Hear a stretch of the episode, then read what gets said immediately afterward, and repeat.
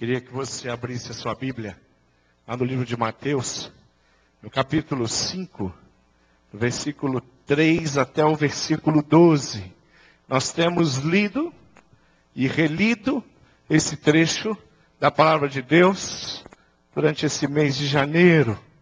Nós temos compartilhado na revista IBB, IBB textos que falam sobre este texto bíblico. Então eu queria que você lesse junto comigo esse texto aí, acompanhando na tua palavra, a Bíblia que você trouxe. E a palavra de Deus diz assim: Felizes as pessoas que sabem que são espiritualmente pobres, pois o reino do céu é delas. Felizes as pessoas que choram, pois Deus as consolará. Felizes as pessoas humildes, pois receberão o que Deus tem prometido. Felizes as pessoas que têm fome e sede de fazer a vontade de Deus, pois Ele as deixará completamente satisfeitas. Felizes as pessoas que têm misericórdia dos outros, pois Deus terá misericórdia delas. Felizes as pessoas que têm um coração puro, pois elas verão a Deus. Felizes as pessoas que trabalham pela paz, pois Deus as tratará como seus filhos. Felizes as pessoas que sofrem perseguições por fazerem a vontade de Deus, pois o reino do céu é delas. Felizes são quando os insultam, perseguem e dizem todo tipo de calúnia contra vocês por serem meus seguidores. Fiquem alegres e felizes, pois uma grande recompensa está guardada no céu para vocês. Vamos repetir. Trecho ali que diz: Felizes as pessoas que têm misericórdia dos outros, pois Deus terá misericórdia delas. Todos juntos comigo? Felizes as pessoas que têm misericórdia dos outros, pois Deus terá misericórdia delas. Esse pequeno trecho da palavra de Deus, palavra felizes é repetidamente, felizmente citada. Quando nós, não há dúvida que vale, vale muito a pena observar cada dica que a palavra de Deus, que o Senhor Jesus nos dá sobre o caminho da felicidade. Nós estamos diante de um texto, estamos diante das fascinantes bem-aventuranças. E isso é extraordinário. Conjunto de ensinamentos, de citações que o Senhor Jesus nos deu carinhosamente, que nos deixou de uma forma tão especial. Jesus Cristo é não tenha dúvida, o nome e o sobrenome da felicidade. Você crê nisso? Diga amém. Amém? O nome e o sobrenome da felicidade chama Jesus Cristo. O nome e o sobrenome da felicidade, para muita gente, é o dinheiro, são as conquistas.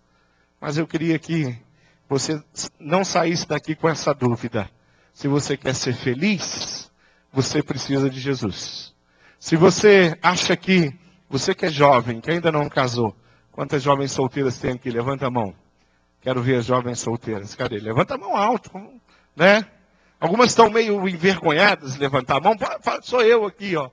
Eu quero dizer para você, jovem solteira, você que não é tão jovem, mas é solteira, eu quero dizer para você que a, a alegria do Senhor é a nossa força. O casamento não pode trazer felicidade para você. Sabe quando existe felicidade num casamento? A Fernanda e o Rogério sabem. Quando Jesus Cristo é Senhor sobre a vida daquelas pessoas. Aí a felicidade existe, ela é completa. E o casamento é uma bênção de Deus, com certeza. Mas a alegria do Senhor é quem nos comanda e nos conduz. Quando nós pensamos no significado da palavra misericórdia, ela quer dizer piedade, compaixão, sentimento despertado despertado pela, pela, na, pela infelicidade que os outros estão sentindo. Perdão concedido por bondade, não por merecimento.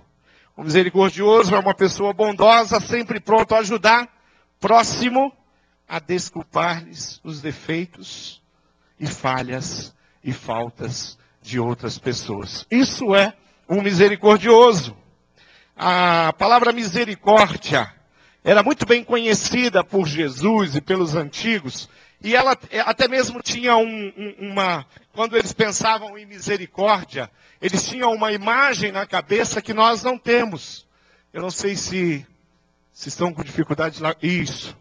Ah, existe uma expressão que a gente conhece chamada golpe de misericórdia. E quando a gente lê essa expressão, golpe de misericórdia, normalmente o que vem é que é um golpe que é é, produzido pela misericórdia. Mas aí é o contrário, é por misericórdia, é com a misericórdia. O nome de um punhal é, chamava misericórdia, isso era conhecido. Então daí vem a, a, a, expressão, daí vem a palavra que vai tomando uma proporção diferenciada.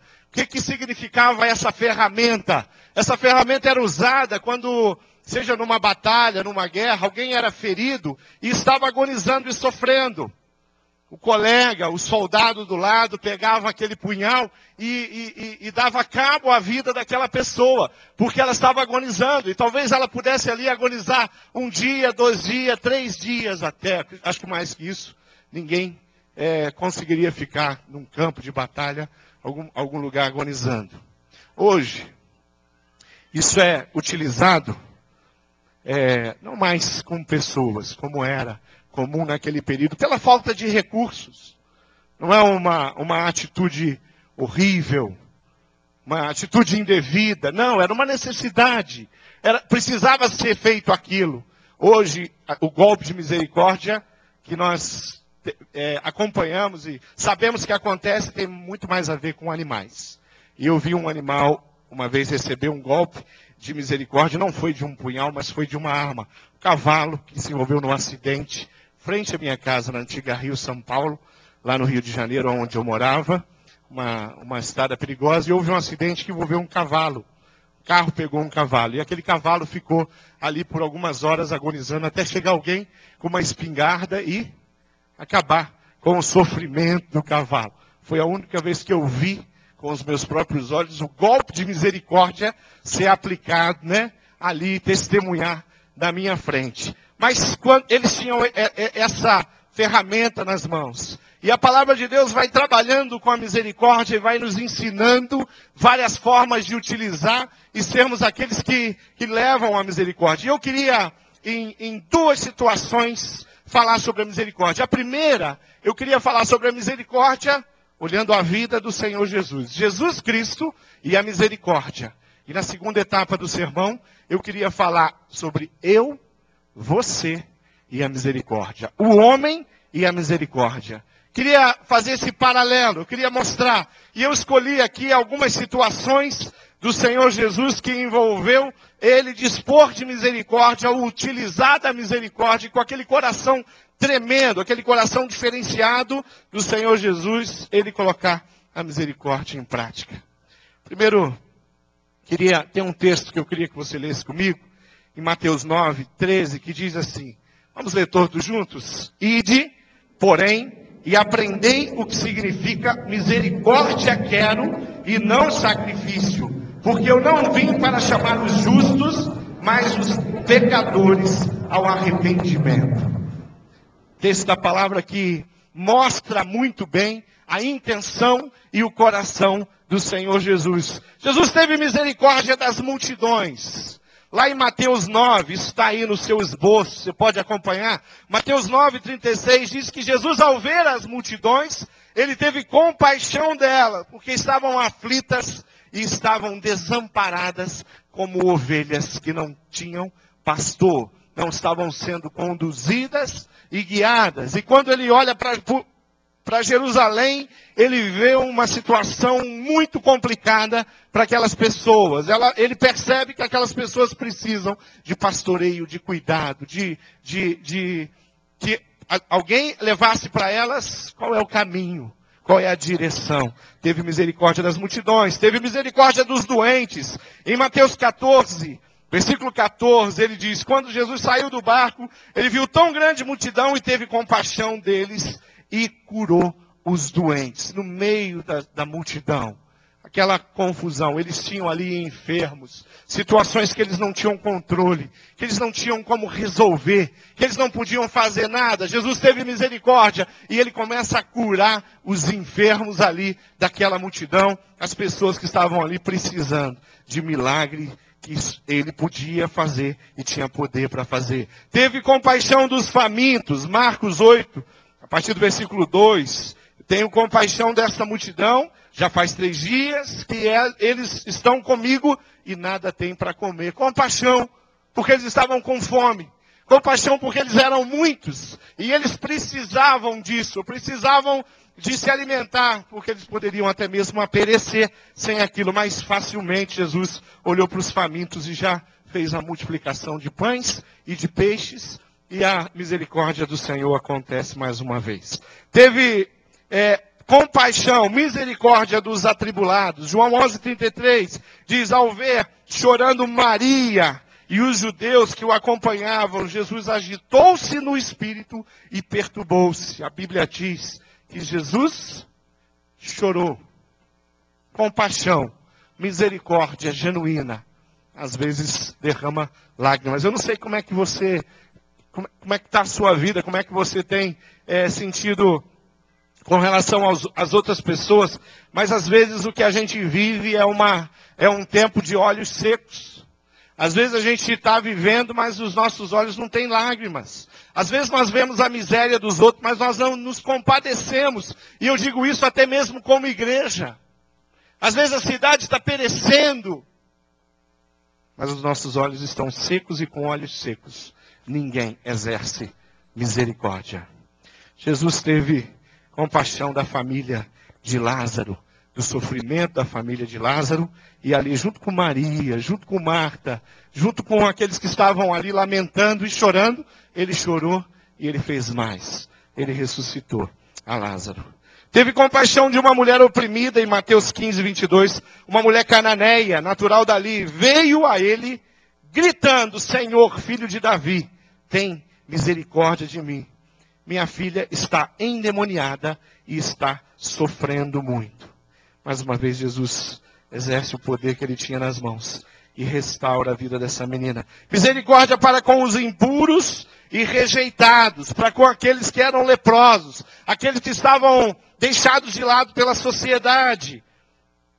O samaritano que estava no caminho, Jesus teve misericórdia ali contando a sua história. Quantas vezes aquilo deve ter acontecido? Mas Jesus ali fala daquele que estava no caminho e ele conta essa história, cheio de compaixão. Jesus estendeu a mão, tocou e disse ao leproso: Seja você purificado.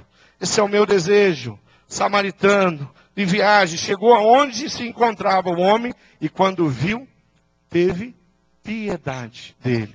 Essa é a parábola que Jesus, Jesus nos conta.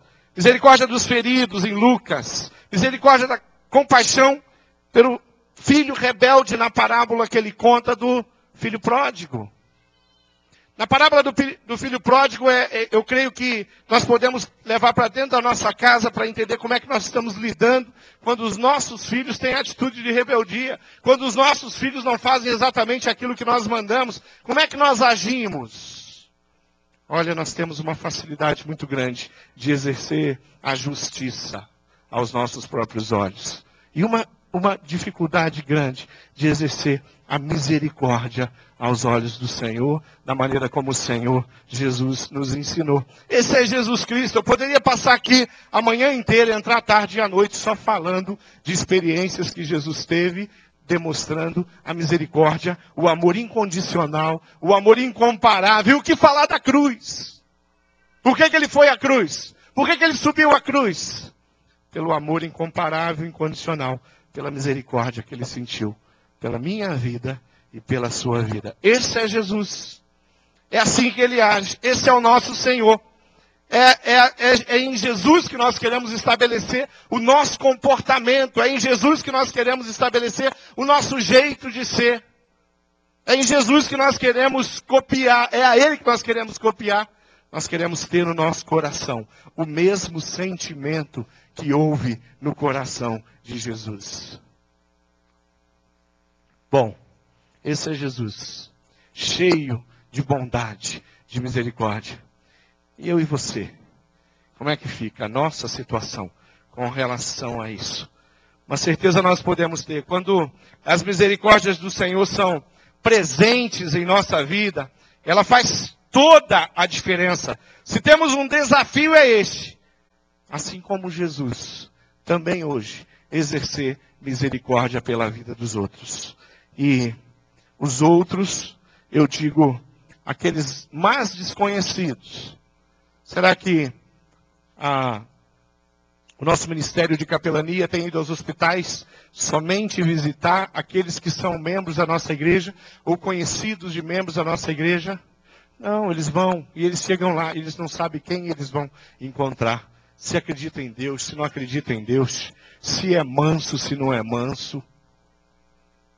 Se vai recebê-los de uma forma educada ou não. Quando nós vamos aos presídios, nós sabemos dos riscos que existem em estar lá dentro, junto com pessoas consideradas delinquentes pela sociedade. E algum não é só consideração, são mesmo. Nós sabemos do risco. Pastor Luiz sabe o que é estar dentro daquele presídio de segurança máxima. Quando ele está pregando ali para todos aqueles homens que a sociedade, de modo geral, quer ver morto. A misericórdia, quando é na minha vida e é na sua vida, ela requer esforço. Ela requer nós olharmos para o Senhor Jesus e falar: Deus, tenha misericórdia de mim agora, porque eu preciso exercer misericórdia. Quando eu estou dirigindo, quando você está dirigindo, e alguém apronta com você no trânsito, você tem que falar: Senhor Jesus, tenha misericórdia de mim. Eu não quero xingar aquela pessoa que fez isso aqui na minha frente. Quando nós estamos em família e nós entramos numa discussão, nós precisamos pedir, Deus, me dá misericórdia, coloca no meu coração paciência. E na nossa casa a gente vive essas coisas no dia a dia. É aquele irmão que pisa no pé do outro e leva uma bronca, né? Aí vem o outro, pisa e recebe misericórdia. Não, não tem problema.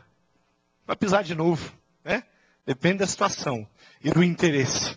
Quando nós lidamos com as questões familiares, quando nós nos envolvemos com questões familiares que precisamos exercer misericórdia, parece que ah, o, o, o, nosso olhar e e o nosso pensamento está nas coisas que a gente já fez. Você já pensou se Jesus fizesse assim com a gente? Mas peraí, eu já te perdoei, André. Antes, agora eu não te perdoo mais. Algumas pessoas têm o péssimo hábito de dizer assim, ó, errou comigo uma vez, é uma vez só. Coitado infeliz que faz essa declaração. Sabe por quê? Porque isso não tem nada a ver com a palavra de Deus. E não tem nada a ver com a misericórdia. Nas questões familiares, a gente precisa exercer misericórdia o tempo inteiro. Nós falhamos com muita facilidade.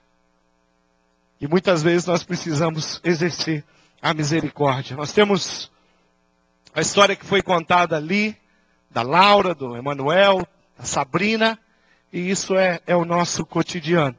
A misericórdia é, sem sombra de dúvida, um benefício que o Espírito Santo de Deus produz no nosso coração. E ele produz esse benefício para quê? Para você, para você ficar com ele? Não. Para você distribuir. Para você colocar à disposição. Ser misericordioso não tem nada a ver com ser leviano, burro, nada disso.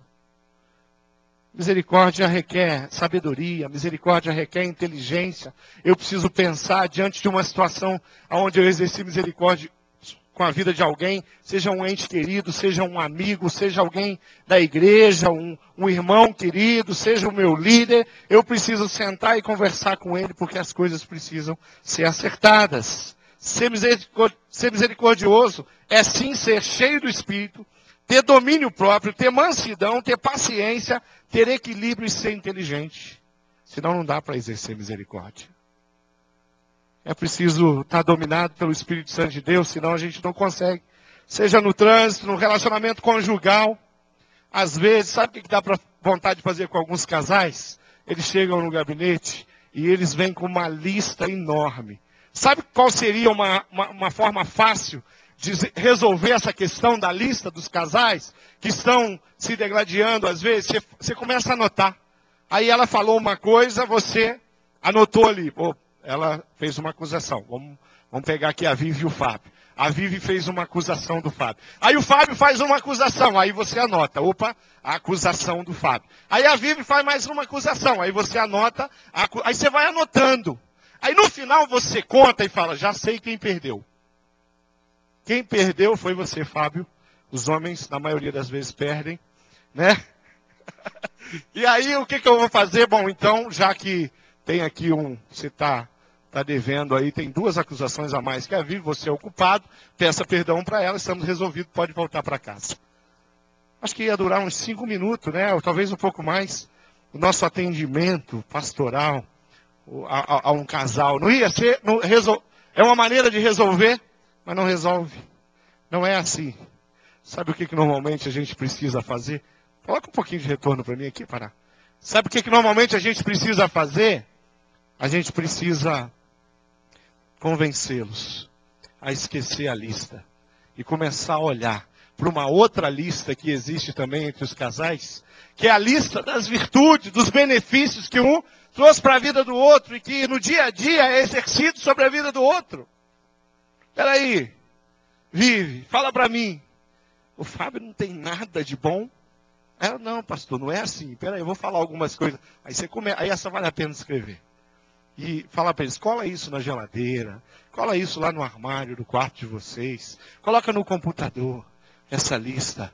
Quando nós focamos nessa lista, sabe o que, que acontece? Nós estamos exercendo misericórdia e nós estamos abençoando uns aos outros. Quando nós fazemos isso, o amor de Deus ele começa a tomar uma proporção ainda maior na nossa vida e no nosso coração seja no trânsito, seja no relacionamento conjugal, seja no relacionamento com os filhos,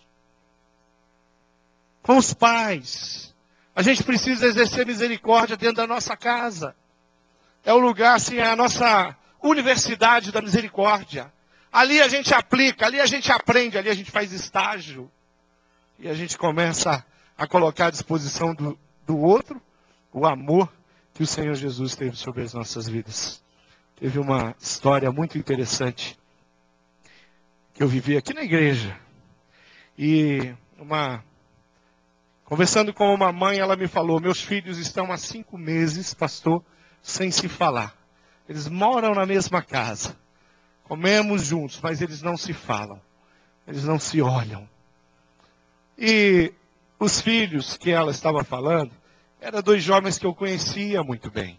Eram dois jovens que estavam por aqui com a gente, participando do Ministério de Jovens. E aí o que aconteceu foi que, é, conhecendo um pouco os dois jovens, eu chamei ele para conversar comigo. E tive uma longa conversa com ele, falando sobre família, falando sobre os propósitos de Deus na vida dele, falando de como nós, servos de Deus, resolvemos as nossas coisas, os nossos atritos, os nossos conflitos. E eu comecei a ministrar a vida daquele jovem. E ele saiu daqui com um, um propósito que fez comigo, nos ajoelhamos, oramos e ele saiu daqui para ir para a casa dele, resolver e botar o diabo para correr daquela história. Não demorou muito. Hum. Talvez um dia depois, ou não, não lembro exatamente, eu estava aqui na igreja, o telefone toca, a recepção fala, pastor, fulana está aqui, queria dar uma palavrinha com o senhor. Falei, opa, é, deixei o que eu estava fazendo, né? E falei, pode mandar ela subir. E fui para a porta. No corredor, quando eu vejo, ela fala, pastor, o senhor não sabe o que, que aconteceu. Falei, o que, que aconteceu? Né? E ela falou, pastor, e ela começou a me contar aquela história. E eu falando, tá brincando. Ele te perdoou desse jeito, mas resolveu tudo. Acabou a confusão. Acabou a história. Acabou. Falei, então agora senta aí. Que agora é a sua vez. Agora é você que vai ouvir. E comecei a trabalhar com ela. Para que aquela situação ocorrida pudesse nunca mais acontecer novamente naquela família. na vida dela ou na história dela. E eu dei um conselho a ela. Sabe o que você vai fazer? Para garantir da sua parte também. Ele reconheceu, ele pediu perdão. Aí eu falei: Você pediu perdão para ele? Pastor, não deu nem tempo, a gente só chorou. Hum, então agora você vai sentar, você vai escrever uma carta para ele. Você vai colocar nessa carta tudo que você, você sente por ele. Quem é o seu irmão na sua vida? Quais são os seus desejos? O que, que você sonha para a vida? Você vai fazer uma carta. E ela foi e escreveu aquela carta e entregou aquela carta para o irmão e pediu perdão para ele e registrou naquela carta tudo o que ela queria falar de bom para aquele irmão e que ela não falou durante os últimos meses, ou quem sabe até durante toda a vida dela. Porque foi um momento precioso de restauração na vida dela. Eu não sei como é, como é que você tem exercido misericórdia para com as pessoas que pisaram no teu pé. Com as pessoas que você acha que puxou o seu tapete, ou de repente até puxaram mesmo. Como é que você está exercendo misericórdia para com as pessoas que te caluniaram? Eu quero dizer para você que falta de perdão e falta de misericórdia não existe justificativa. E às vezes, para desarmar uma pessoa que está aqui cheia de ira, eu preciso lembrar isso para ela: olha, não existe nada que você me fale que justifique a atitude, a ação. E às vezes eu falo, eu não quero nem saber o que a, a, outra pessoa fez. Primeiro eu quero tratar a tua ira. Eu quero tratar o teu coração. Eu quero tratar essa angústia. Eu quero tratar esse jeito raivoso de agir para com a outra pessoa. E quantas vezes eu não precisei fazer isso? Quantas vezes eu não precisei me colocar na presença de Deus e falar: Deus, tira de dentro de mim esse sentimento. E sabe qual é a boa notícia? É que o Senhor Jesus tira. Isso não depende do outro, isso depende de, de mim. Quem resolve o meu sentimento não são os outros. Quem resolve os meus sentimentos sou eu. Eu é que preciso perdoar o André, independente do André me perdoar. O André precisa trabalhar o coração dele, o perdão com a Cássia, independente da Cássia, fazer um termo de reconhecimento de todos os erros cometidos como esposa. Não é assim. Isso é importante. É importante sentar às vezes. É importante conversar. É importante colocar limites. É importante cuidar para que coisas semelhantes não aconteçam mais, de forma que o relacionamento, o bom relacionamento, seja rompido mas eu preciso exercer misericórdia. E qual é a grande recompensa que a palavra de Deus nos dá sobre aquele que exerce misericórdia? A grande recompensa é que ele alcança a misericórdia de quem? Do outro? É isso? Não, às vezes não. Ele alcança a misericórdia e o favor de Deus, do Senhor. E se tem um alvo e um objetivo pessoal para cada um aqui, é viver sobre a misericórdia e o favor de Deus. É não viver de forma onde Deus não possa exercer a misericórdia de comunhão, de estar junto, de conversar, de falar, quando você está totalmente ilhado em situações adversas. Onde você está quebrando e mantendo um distanciamento com Deus em função dos teus sentimentos. Então, alcançar a misericórdia de Deus não é uma coisa que você precisa fazer muitas coisas para alcançar, porque ela está disponível. É só você viver com integridade diante do Senhor e que você vai estar sempre diante do amor e da misericórdia de Deus em comunhão. Ele existe, ele está lá, está estabelecido o sentimento de Deus para com você. Já, já foi na cruz estabelecido esse pacto de misericórdia, de amor, mas você precisa viver de maneira que, da sua parte, não haja nenhuma barreira para o seu relacionamento com Deus. Eu queria terminar a minha palavra, eu queria fechar esse sermão colocando, falando dois textos. Um é Eclesiastes 40, 17, que diz que a bondade é como paraíso de bênçãos e a misericórdia permanece para sempre. E o segundo é 2 Coríntios, eu acho que nós temos ali, e eu queria que você lesse comigo, que diz assim, todos juntos: Bendito seja o Deus e Pai de nosso Senhor Jesus Cristo, Pai das misericórdias e Deus de toda consolação, que nos consola em todas as nossas tribulações, para que com a consolação que recebemos de Deus,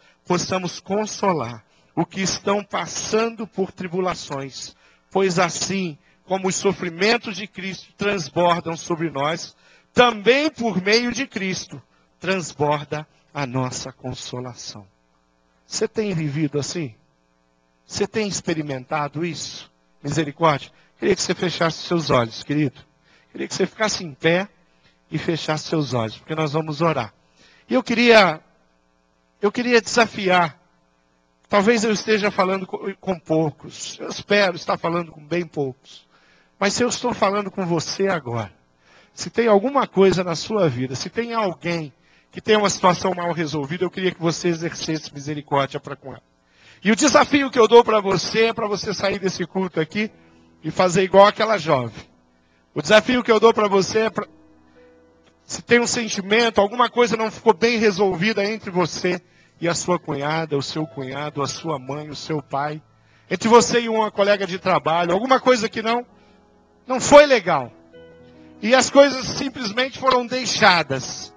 Eu queria que você pegasse um papel, então pegasse o seu computador. E eu queria que você escrevesse um e-mail dizendo para essa pessoa o que, que você de fato, movido por Deus, pelo sentimento de Cristo, tem pela vida dela. Eu queria que você saísse daqui com com uma convicção grande de que você vai exercer misericórdia, porque a palavra de Deus diz que você tem que exercer misericórdia. Querido, nós não podemos simplesmente sair por aí atropelando as pessoas e não nos retratarmos com ela. Nós não precisamos simplesmente sair por aí e muitas vezes nós não necessitamos nem mesmo de um advogado, tem um aqui na minha frente, se nós estamos com o coração no lugar certo, para nos, às vezes, até se humilhar diante de Deus e diante de alguma pessoa que seja necessário. Eu queria que você, esposa, esposo, que entende que é necessário ter, dar esse passo e falar assim: eu vou pegar uma, um papel, eu vou pegar uma folha e vou escrever. Ou eu vou pegar o meu computador e eu vou tratar tudo isso. Eu vou entregar. Eu vou passar um e-mail para essa pessoa, para quem sabe depois eu poder ter um tempo com ela e orar com ela. Feche seus olhos, querido, e pergunte para Deus aí: Deus, eu preciso escrever para alguém? Eu preciso ter uma atitude prática para com alguém? Eu estou mal resolvido com alguém? Eu sou indiferente com alguém que o Senhor ama? Eu tenho sido humano demais e espiritual de menos para com a vida de alguém? Se isso, se isso, se Deus, tá, se o Espírito está falando contigo, então só cabe você a aceitar o meu desafio e sair daqui e colocar isso diante de Deus. Ore antes, fala Deus, eu vou começar a escrever. Abra minha mente. Porque eu preciso escrever para minha esposa. Eu preciso escrever para o meu esposo. Por que escrever e não falar? Eu queria que a pessoa pudesse guardar aquilo, quem sabe para que futuramente ela pudesse reler aquilo de novo. Eu tenho um arquivo precioso ali no meu gabinete. Algumas pessoas às vezes me escrevem e elas agradecem por alguma coisa, me mandam um e-mail. E quando aquele e-mail mostra o quanto Deus é tremendo e o quanto Ele tem condição de me usar, apesar de mim na vida das pessoas, aí eu imprimo e coloco lá. Porque os dias que o diabo me ataca demais, eu abro aquele negócio lá e eu começo a ler, eu lembro quão precioso é o ministério que o Senhor me deu ministério da reconciliação. Você precisa escrever? Levanta sua mão e abaixa. Pastor, eu vou ter que escrever para alguém. Levanta a mão. Fala assim: Pode abaixar, já vi, já vi você lá. Atrás também, já vi. Mas quem precisa escrever para alguém? Já vi, já vi você lá, querida. Já vi, minha irmã, você. Mas quem vai ter que escrever? Querido, eu vi você. Mas quem vai ter que escrever? Vi você lá no canto. Mas quem?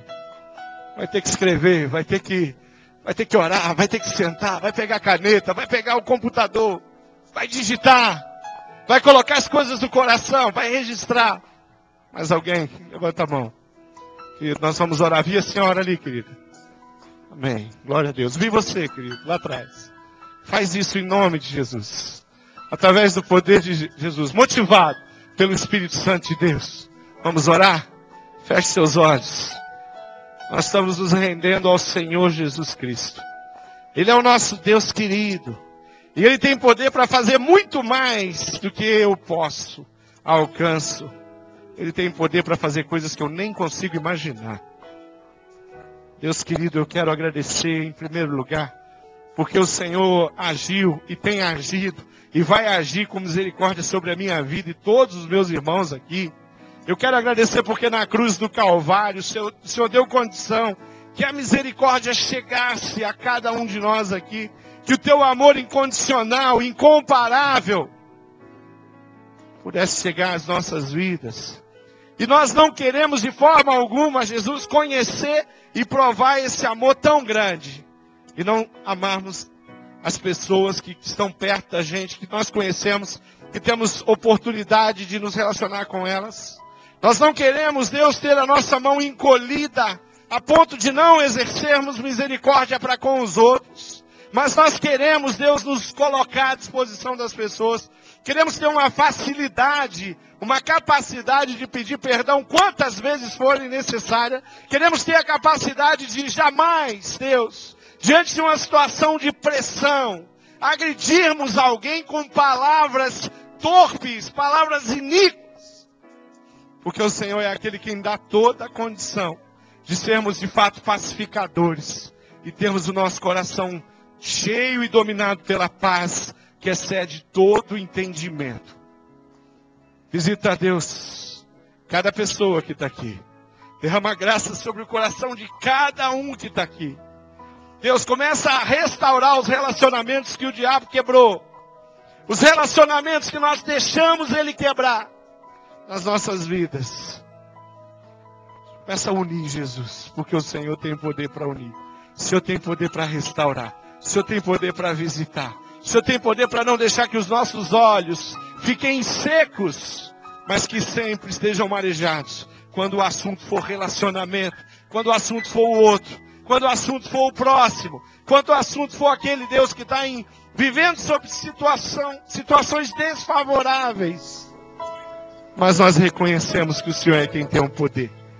E o Senhor é quem tem essa misericórdia que nós queremos para compartilhar com os outros. Fica conosco, Jesus. Nós nos rendemos sim aos teus pés, porque tu és o nosso Deus querido e amado. Em nome do Senhor Jesus nós oramos. Amém e amém, Jesus. Vamos encerrar.